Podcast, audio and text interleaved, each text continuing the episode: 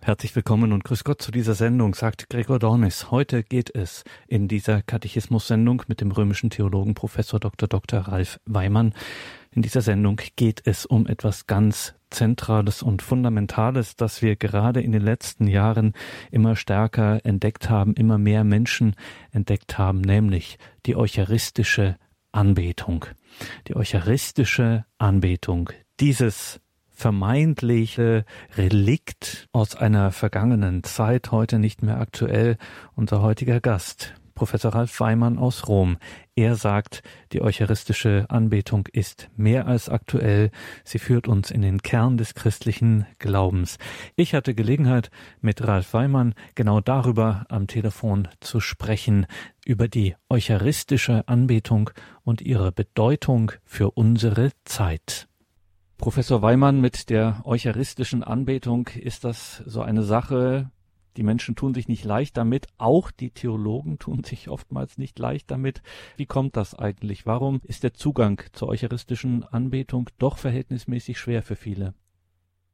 Sie haben es schon richtig angesprochen, die eucharistische Anbetung ist für viele eine Herausforderung. In der Kirche gibt es Stimmen, die die Anbetung für eine überkommene Andachtsform einer mittelalterlich feudalen Gesellschaft halten, sie ablehnen und sagen, dem modernen Menschen könne man nicht zumuten, vor einem Stück Brot niederzuknien und anzubieten. Andere weisen darauf hin, dass die Anbetung einer römischen und damit fremden Kultur entspringe, die in der modernen Gesellschaft nicht mehr zu vermitteln sei, man sei längst auf Augenhöhe. Wieder andere lehnen die Anbetung schlichtweg ab, indem sie sich auf die Menschwerdung Gottes berufen, durch die wir nun auf Augenhöhe mit ihm verkehren können. Eine kniend anbetende Haltung würde einem solchen Verständnis widersprechen, so wird behauptet. Viele andere empfinden die Anbetung als langweilig und ersetzen sie durch selbstgestaltete Aktionismus, was sie fälschlicherweise als tätige Teilnahme deuten. Das Hauptproblem in Bezug auf die eucharistische Anbetung besteht darin, dass vielen nicht oder nicht mehr bewusst ist, worum es eigentlich geht und vor allem, wen sie vor sich haben. Auf dem Spiel steht nicht mehr und nicht weniger als der Glaube an Jesus Christus, wahrer Mensch und wahrer Gott, dem allein Anbetung gebührt. Damit wird ein tiefgreifendes Problem sichtbar. Die Schwierigkeit mit der Anbetung spiegeln eine Krise des Glaubens an die reale Gegenwart Christi in der Eucharistie wider. Wenn der Glaube an die Realpräsenz, also dass Christus wirklich gegenwärtig ist, schwindet, dann kann auch die Anbetung nicht mehr verstanden werden. Und genau dies ist inzwischen der Fall, wie statistische Erhebungen deutlich machen. Selbst unter Katholiken ist es eine Minderheit, die noch an die wirkliche und leibhaftige Gegenwart Jesu Christi in der Eucharistie glaubt. Ein Großteil der Katholiken lehnt die sogenannte Transubstantiationslehre ab und deutet die eucharistischen Gaben von Brot und Wein symbolisch. Transubstantiationslehre bedeutet so viel wie, dass nach außen hin das Brot weiter hinter den Akzidenten von Brot gegenwärtig ist, aber dass sich die Substanz verwandelt und das ist wirklich der Leib Jesu Christi.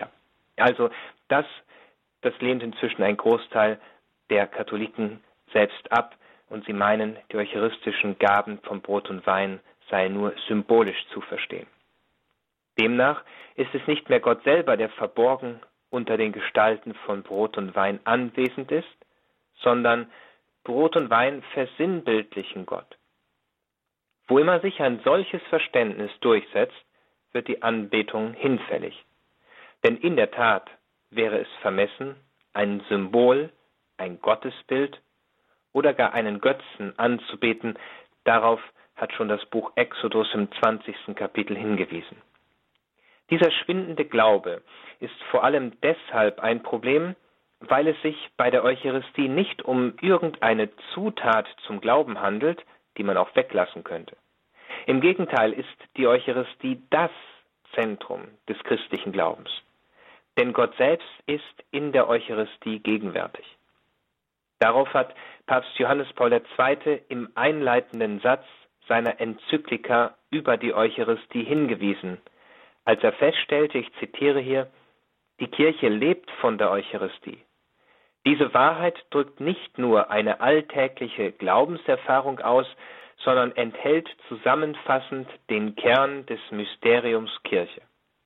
In der Eucharistie erfüllt sich die Verheißung des Herrn, seid gewiss, ich bin bei euch alle Tage bis zum Ende der Welt. Daher hat das Zweite Vatikanische Konzil das eucharistische Opfer als Höhepunkt des ganzen christlichen Lebens bezeichnet.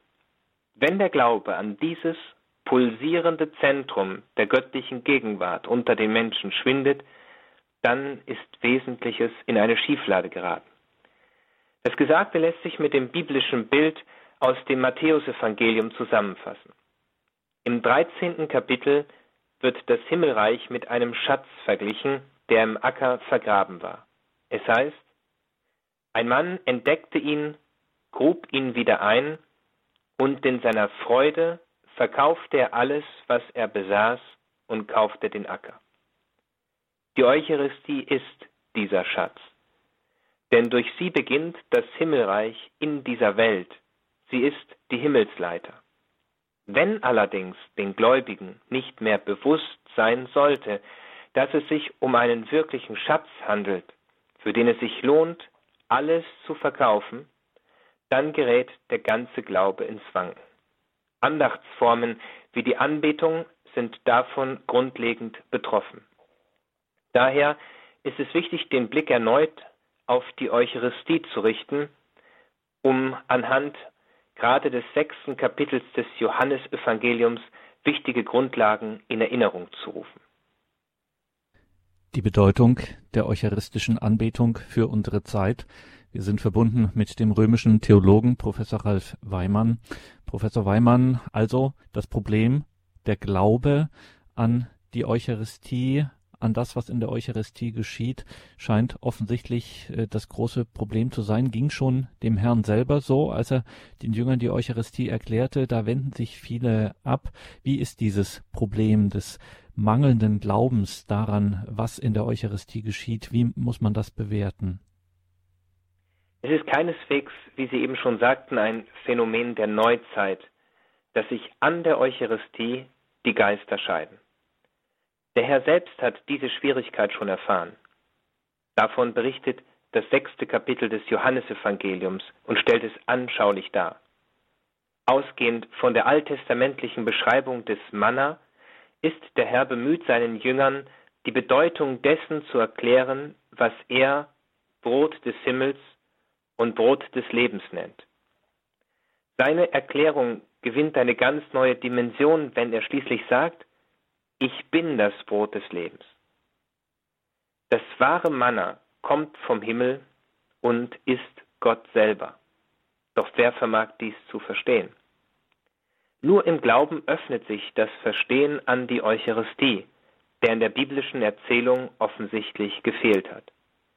Daher stoßen die Aussagen Jesu auf Ablehnung unter den Juden, die ihm folgen. Der Herr fügt nüchtern hinzu, Ihr habt mich gesehen und doch glaubt ihr nicht. Die gleiche Sache wiederholt sich auch heute. Auch wir werden mit dieser Wirklichkeit konfrontiert und auch wir sind eingeladen, dem Herrn zu folgen, ihn nicht abzulehnen, sondern mit den Augen des Glaubens dieses große Geheimnis zu betrachten.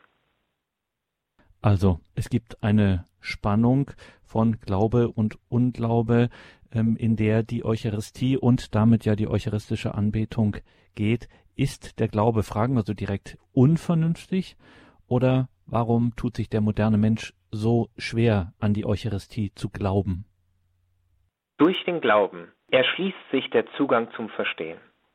Und durch den Unglauben verschließt sich der Zugang. Und zwar geht es hier um ein Verstehen des Göttlichen.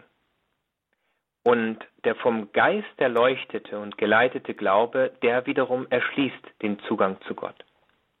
Der Glaube ist also nicht unvernünftig, führt aber zu einer Erkenntnis, die über die Vernunft hinausgeht, setzt jedoch die demütige Annahme des Wortes Gottes voraus ohne die ein Verstehen des Göttlichen nicht möglich ist.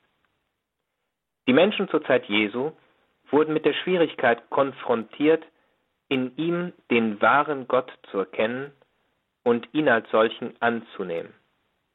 Eine Schwierigkeit, die sich zu allen Zeiten wiederholt, so dass Romano Guardini von einem Schritt ins Undurchdringbare, ein sich binden an das von Gott kommende Geheimnis sprach. Das Geheimnis Gottes hat sich in Jesus Christus offenbart und wird in der Annahme seiner Person Wirklichkeit. Diese Annahme ist die Grundbedingung für das Verstehen der Eucharistie und für das Verständnis der Anbetung. Die Menschwerdung Gottes markiert den grundlegenden Unterschied des Christentums gegenüber allen anderen Religionen. Denn Gott hat in seiner Güte beschlossen, sich selbst zu offenbaren und das Geheimnis seines Willens kundzutun, wie es im Epheserbrief im ersten Kapitel Vers 9 beschrieben ist. Nämlich, dass die Menschen durch Christus, das fleischgewordene Wort, im Heiligen Geist Zugang zum Vater haben und teilhaftig werden an der göttlichen Natur. Dieses durch den Glauben erfassbare Geheimnis, es ist durch den Glauben erfassbar, der göttlichen Gegenwart, ist in der Eucharistie gegenwärtig. Die Eucharistie ist gleichsam die Weiterführung der Menschwerdung, die Erfüllung der Verheißung, dass der Herr bei den Seinen bleiben wird bis zum Ende der Welt. Die göttliche Gegenwart unter den Gestalten von Brot und Wein lässt sich daher in Anlehnung an die Menschwerdung erklären. So wie seine Gottheit verborgen blieb, auch wenn sie sich ansatzweise in den von ihm gewirkten Wundern zeigte, so ist auch in der Eucharistie seine Gottheit verborgen auf noch geheimnisvollere Weise. Der Glaube daran drückt sich auch durch äußere Gesten aus, wie noch zu zeigen sein wird. Die Worte von Papst Johannes dem 23. Der Mensch ist nie so groß, als wenn er kniet, machen dies deutlich. Denn auf diese Weise gelangt der Mensch auf Augenhöhe mit dem allmächtigen Gott, indem er kniet. Diese Ausführungen erlauben, einen Blick auf das sechste Kapitel des Johannesevangeliums noch einmal zu richten. Der Herr ist sich bewusst, wer er ist und was er uns in der Eucharistie hinterlassen wird, nämlich sich selbst. Daher bekräftigt er, ich bin das Brot des Lebens. So aber ist es mit dem Brot, sagt er, das vom Himmel herabkommt. Wenn jemand davon isst, wird er nicht sterben. Ich bin das lebendige Brot, das vom Himmel herabgekommen ist. Wer von diesem Brot isst, wird in Ewigkeit leben. Das Brot, das ich geben werde, ist mein Fleisch, ich gebe es hin für das Leben der Welt. Diese Aussage birgt Sprengkraft in sich, denn sie stellt die Zuhörer vor zwei Alternativen. Entweder Ablehnung der göttlichen Botschaft die folglich als Anmaßung interpretiert wird, oder Annahme jenes Geheimnisses, das den Horizont der Vernunft überschreitet und sich in Jesus Christus offenbart. Und dazu braucht es dann den Glauben als Schlüssel zum Verstehen. Die Bedeutung der eucharistischen Anbetung für unsere Zeit, das ist Thema in dieser Sendung mit Professor Ralf Weimann aus Rom.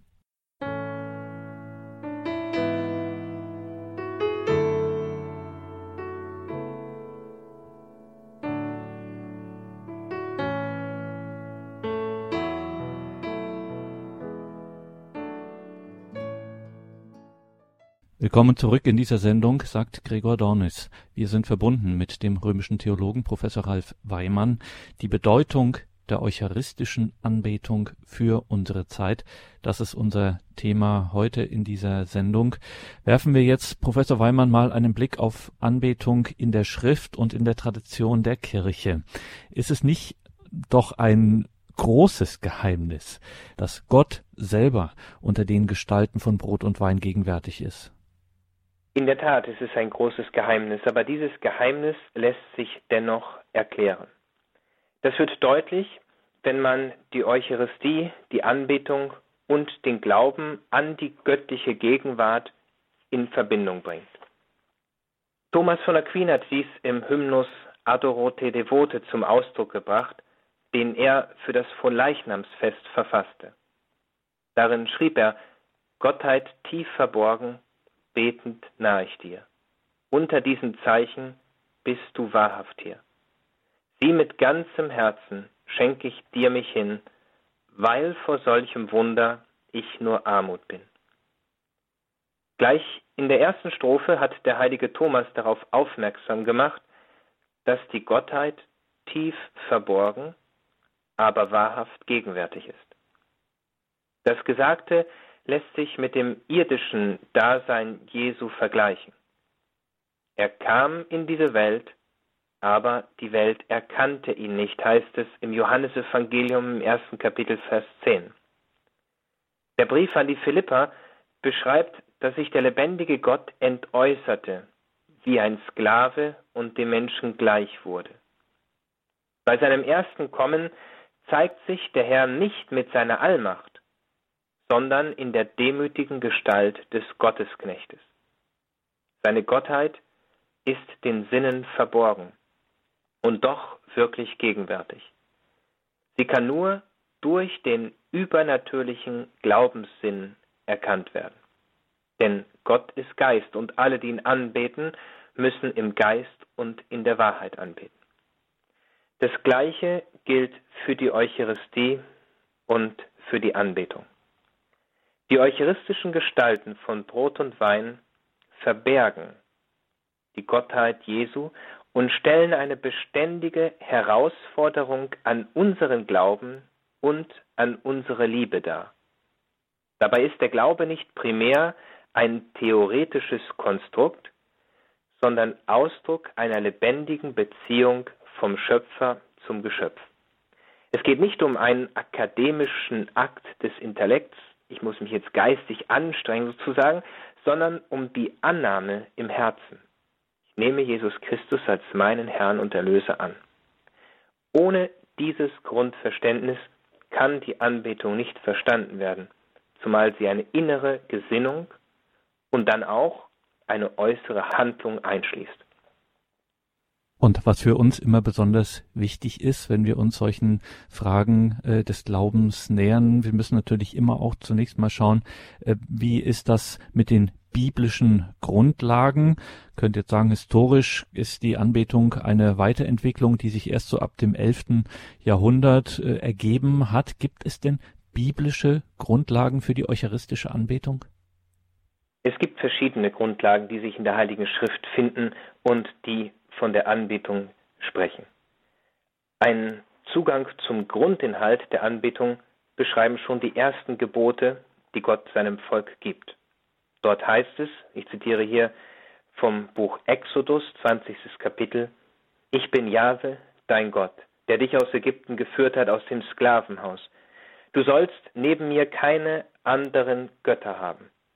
Du sollst dir kein Gottesbild machen und keine Darstellung von irgendetwas am Himmel droben, auf der Erde unten oder im Wasser unter der Erde.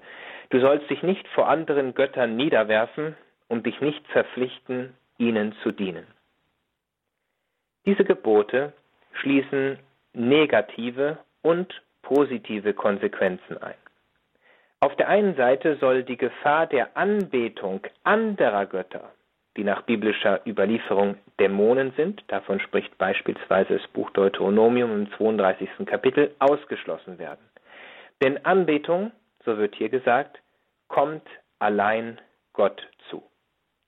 Auf der anderen Seite zielen diese Gebote positiv gesehen auf die Anbetung Gottes. Denn das eigentliche Ziel des Exodus ist die Anbetung, die nach dem Maßstab Gottes zu erfolgen hat und nicht nach dem Maßstab der Menschen. Israel zieht in die Wüste, um Gott zu dienen, um ihn anzubeten. Deswegen verlassen sie das Sklavenhaus.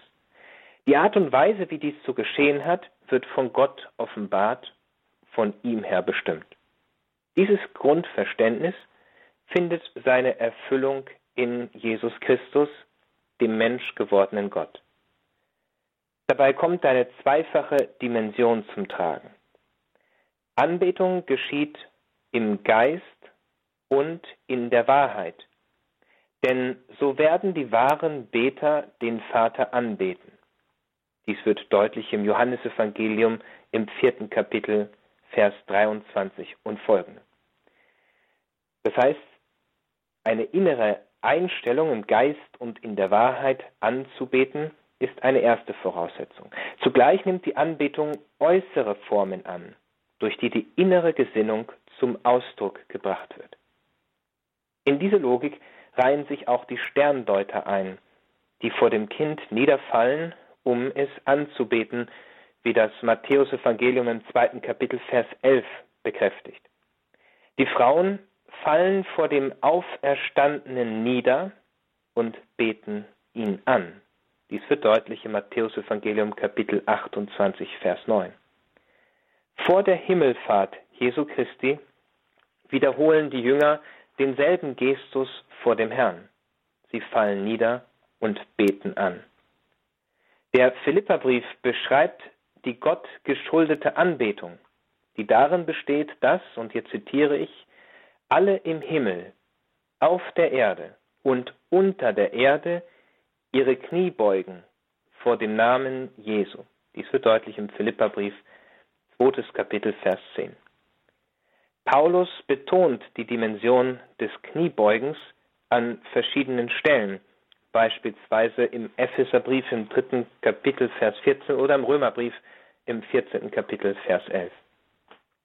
Die äußere Form des Kniens, die der griechischen und römischen Kultur übrigens fremd war, wird äußerer Ausdruck der Anbetung. Das griechische Wort dafür, proskynein, kommt im Neuen Testament 59 Mal vor. Davon 24 Mal in der Apokalypse, in der die himmlische Liturgie beschrieben wird. Josef Ratzinger macht darauf aufmerksam, dass die auf Latein genannte Prostratio, also das sich zu Boden strecken, das zu Füßen fallen, wie auch das Knien, drei Haltungen sind, die untrennbar miteinander verbunden sind.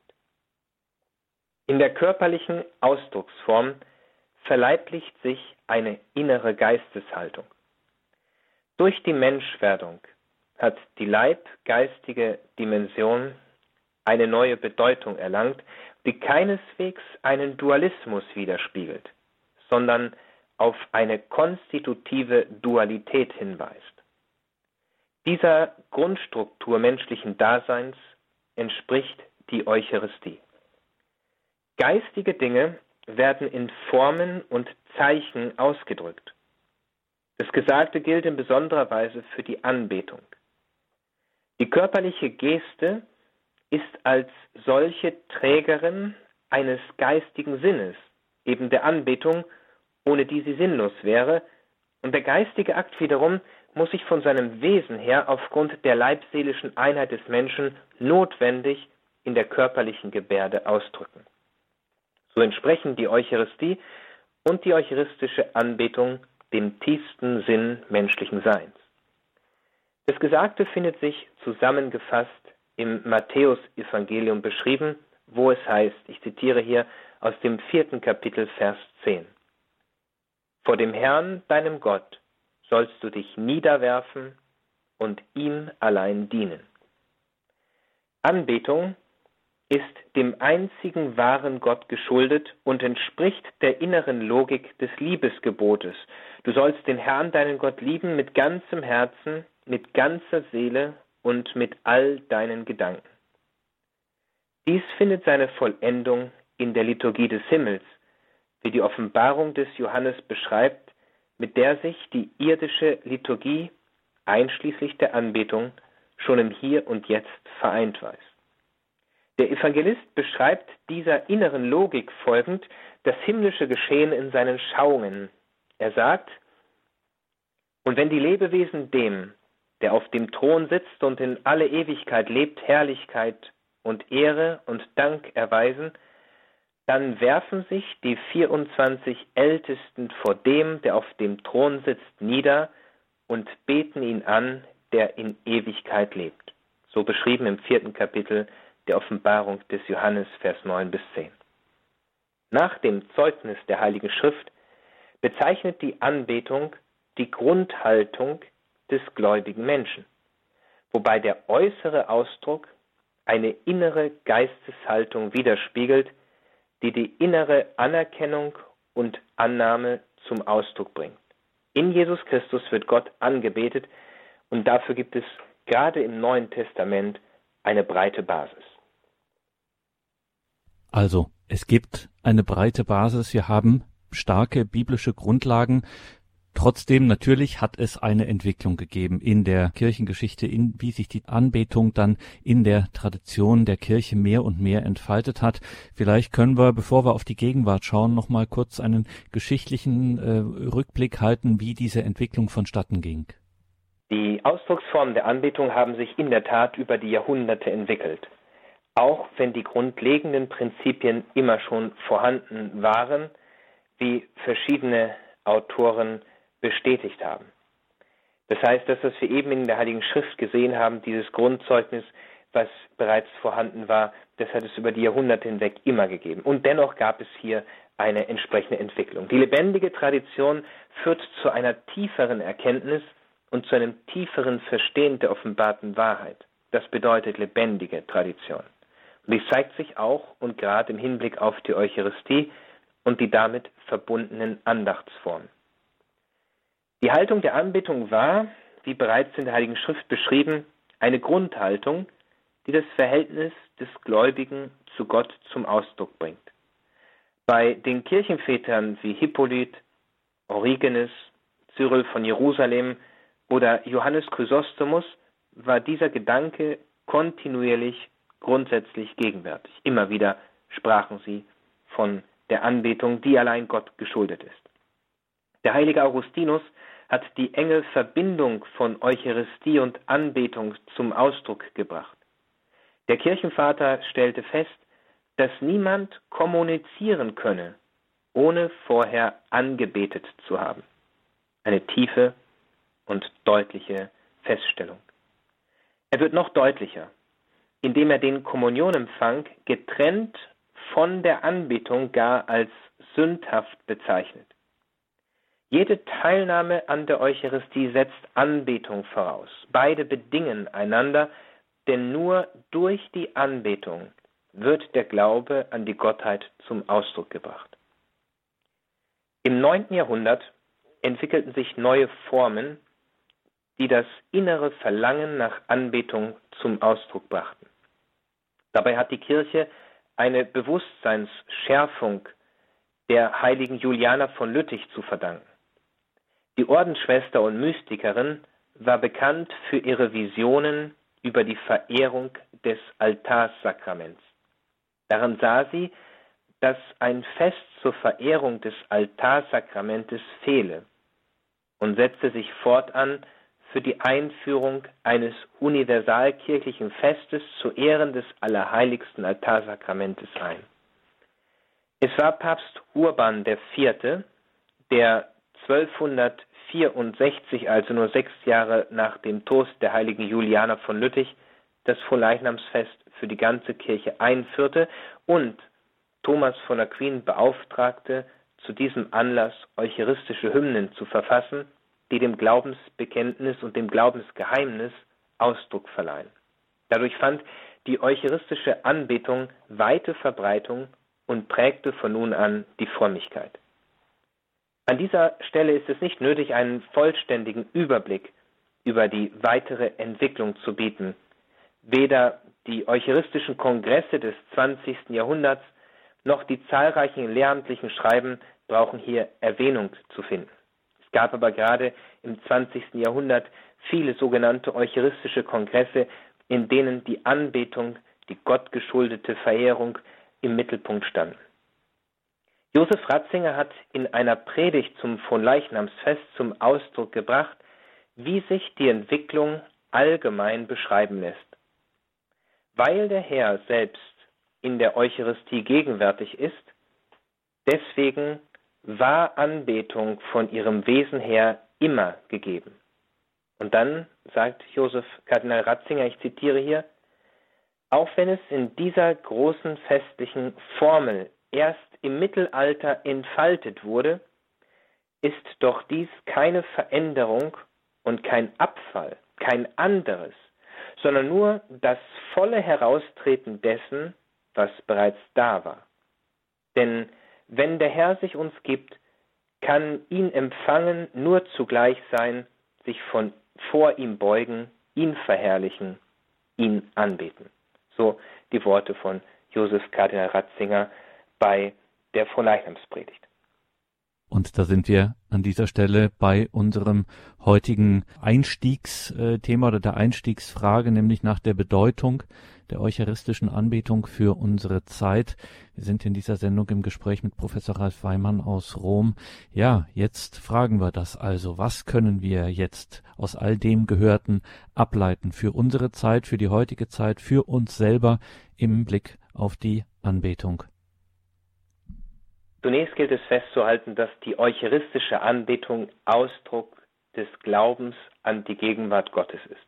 Ich wiederhole das noch einmal, weil das von grundlegender Bedeutung ist. Also die eucharistische Anbetung ist Ausdruck des Glaubens an die Gegenwart Gottes. Anbeten heißt Glauben, dass Christus wirklich gegenwärtig ist. Die sakramentale Gegenwart Jesu beschränkt sich nicht auf die Dauer der heiligen Messe sondern ist gebunden an die Gestalt des Brotes. Daher belebt die Anbetung das Bewusstsein an die Gegenwart Christi. Sie ist, wie Alfons Maria von Ligori sagte, unter allen Ausdrucksformen die erste nach den Sakramenten. Sie ist Gott am liebsten und uns am nützlichsten. Dieser große Theologe aus Neapel hat damit Wesentliches zum Ausdruck gebracht, wenn er so besondere Bedeutung auf die Anbetung legte. Das griechische Wort proskynesis mit seiner zweifachen Dimension von äußerer Form und innerer Gesinnung, wie wir bereits gesehen haben, bezeichnet einen Gestus der Unterwerfung und drückt die Bereitschaft aus, sich dem Maßstab Gottes zu unterwerfen. Durch die Umkehr, wie sie im Markus Evangelium im ersten Kapitel Vers 15 gefordert wird, also dem Eingangstor zum Christsein, ohne Umkehr ist Christsein nicht möglich, vollzieht der Christ die Abwendung vom eigenen und die Hinwendung zur in Jesus Christus geoffenbarten Wahrheit. Das Herz wird erhoben zum Herrn und seinen Maßstäben, zu seiner Wahrheit und zu seiner Liebe. Äußerlich kommt dies in den Haltungen des sich zu Boden streckens, des sich zu Füßen fallens und des Kniens zum Tragen. Innerlich findet es einen vornehmen Ausdruck im liturgischen Ruf Erhebet die Herzen. Der Mensch ist ein Bettler vor Gott, und im Licht Gottes erkennt er seine Armut und Bedürftigkeit.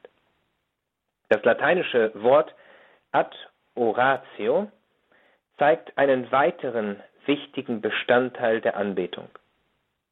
Dieses Wort bezeichnet den körperlichen Kontakt, den Kuss, die Umarmung, welche die Liebe in sich einschließt. Der Aspekt der Unterwerfung sieht eine Beziehung der Einung vor, da der, dem wir uns unterwerfen, die Liebe ist. In der Tat muss die Anbetung in der Eucharistie zu Einung werden. Einung mit dem lebendigen Herrn und dann mit seinem mystischen Leib der Kirche. In der Anbetung lernt der Christ auf die Stimme des Herrn zu hören, was sich im Gehorsam gegenüber dem göttlichen Gebot ausdrückt. Wenn ihr mich liebt, werdet ihr meine Gebote halten, so wie es im Johannesevangelium beschrieben steht im 14. Kapitel Vers 15. Der Gehorsam führt schließlich zum Gehören, zur inneren Vereinigung mit Gott und den Menschen. Anbetung ist daher ein privilegiertes Mittel, um in Gemeinschaft mit Gott zu treten, ihn in der Tiefe des Herzens zu bejahen, und aus ihr entspringt jene Kraft, die Gemeinschaft untereinander erst möglich macht. Des Weiteren werden durch die Anbetung gleichsam die Augen geöffnet und es erschließt sich das Verständnis über Gott und den Menschen. Die Konzilskonstitution Gaudium et Spes hat, ohne explizit von der Anbetung zu sprechen, formuliert, ich zitiere hier, Christus macht eben in der Offenbarung des Geheimnisses des Vaters und seiner Liebe dem Menschen, den Menschen selbst vollkund und erschließt ihm seine höchste Berufung. Erst wenn der Mensch erkennt, wer der Schöpfer ist, vermag er zu verstehen, wer er selber ist. Durch die Begegnung mit Gott erschließt sich der Sinn des Lebens. Sie ist der Ausgangspunkt für das Christsein. Am Anfang des Christseins steht nämlich nicht ein ethischer Entschluss oder eine große Idee, sondern die Begegnung mit einer Person, die unserem Leben einen neuen Horizont und damit seine entscheidende Richtung gibt. Daher ist die Anbetung die Vorwegnahme dessen, was das Ziel des christlichen Lebens ausmacht. Das Verweilen in der Gegenwart Gottes ist außerdem Quelle der Gnade. Papst Johannes Paul II. hat die Anbetung als unerschöpfliche Quelle der Heiligkeit bezeichnet. Der heilige Pierre Julien Aymar, der sich rastlos für die Verbreitung der eucharistischen Frömmigkeit eingesetzt hat, gab zu bekennen, ein Jahrhundert schreitet voran oder geht zurück in dem Maß, in welchem das allerheiligste Sakrament verehrt wird. Eine Feststellung, nach der wir uns auch heute messen lassen sollten. Darin spiegelt sich die Grundüberzeugung wider, dass Gott der Quell jener Hoffnung ist, erst durch ihn wird das Leben lebenswert. In diesem Kontext wird verständlich, warum die Gottesfurcht als Anfang der Weisheit bezeichnet wird, so bei den Sprichwörtern im neunten Kapitel Vers 10. Sie entspricht der Ehrfurcht, die die Größe Gottes anerkennt, durch die alle Gnaden vermittelt werden. Der Anbetung kommt zudem eine befreiende Kraft zu, denn die Gegenwart Gottes überwindet die Macht des Bösen. Sie befreit vom Hochmut des Selbermachens, vom Eigensinn, von der Lüge, vom Ungehorsam und auch von der Präsenz des Bösen. Wo Gott im Geist und in der Wahrheit angebetet wird, da geschieht Befreiung und Heilung, denn die Wahrheit, die macht frei. Christus ist unter den Gestalten von Brot und Wein mit Leib und Seele wahrhaftig anwesend. Er selbst ist das wirksamste Mittel, das wirksamste Heilmittel, von ihm gehen heilende Kräfte aus. Dies wird anschaulich im Matthäusevangelium beschrieben, als eine seit zwölf Jahren an Blutungen leidende Frau durch seine Gegenwart geheilt wird, durch seine Gegenwart wohlgemerkt. Dies wird aber nur gelingen, wenn im Geist und mit dem Herzen an die Gegenwart Jesu Christi geglaubt wird. Der Herr bekräftigt dies gegenüber der Frau, die durch die Begegnung mit ihm Heil erfahren hat. Er sagte, meine Tochter, dein Glaube hat dir geholfen. Und von dieser Stunde an war die Frau geheilt. Dies wird beschrieben im Matthäus Evangelium im 9. Kapitel Vers 22. Und damit komme ich auch schon zum Schluss. Der Wert und die Bedeutung der Eucharistie und der eucharistischen Anbetung werden durch den Glauben erschlossen. Er ist an das Hören gebunden und führt dann zum Gehorsam. Die Enzyklika Lumen Fidei bringt dies auf den Punkt. Dort heißt es, der Glaube ist die Antwort auf ein Wort, das eine persönliche Anrede ist, auf ein Du, das uns bei unserem Namen ruft. Nur wer bereit ist, sich auf die Stimme Gottes einzulassen und darauf Antwort zu geben, wird erfahren, welch großer Schatz die Anbetung ist, in der der lebendige Gott nahe ist.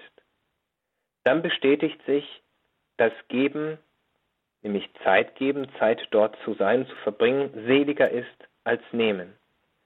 Zeit wird gegeben, aber viel Größeres wird empfangen. Auf diese Weise wird das Leben des Christen Frucht bringen, teils hundertfach, teils sechzigfach und teils dreißigfach.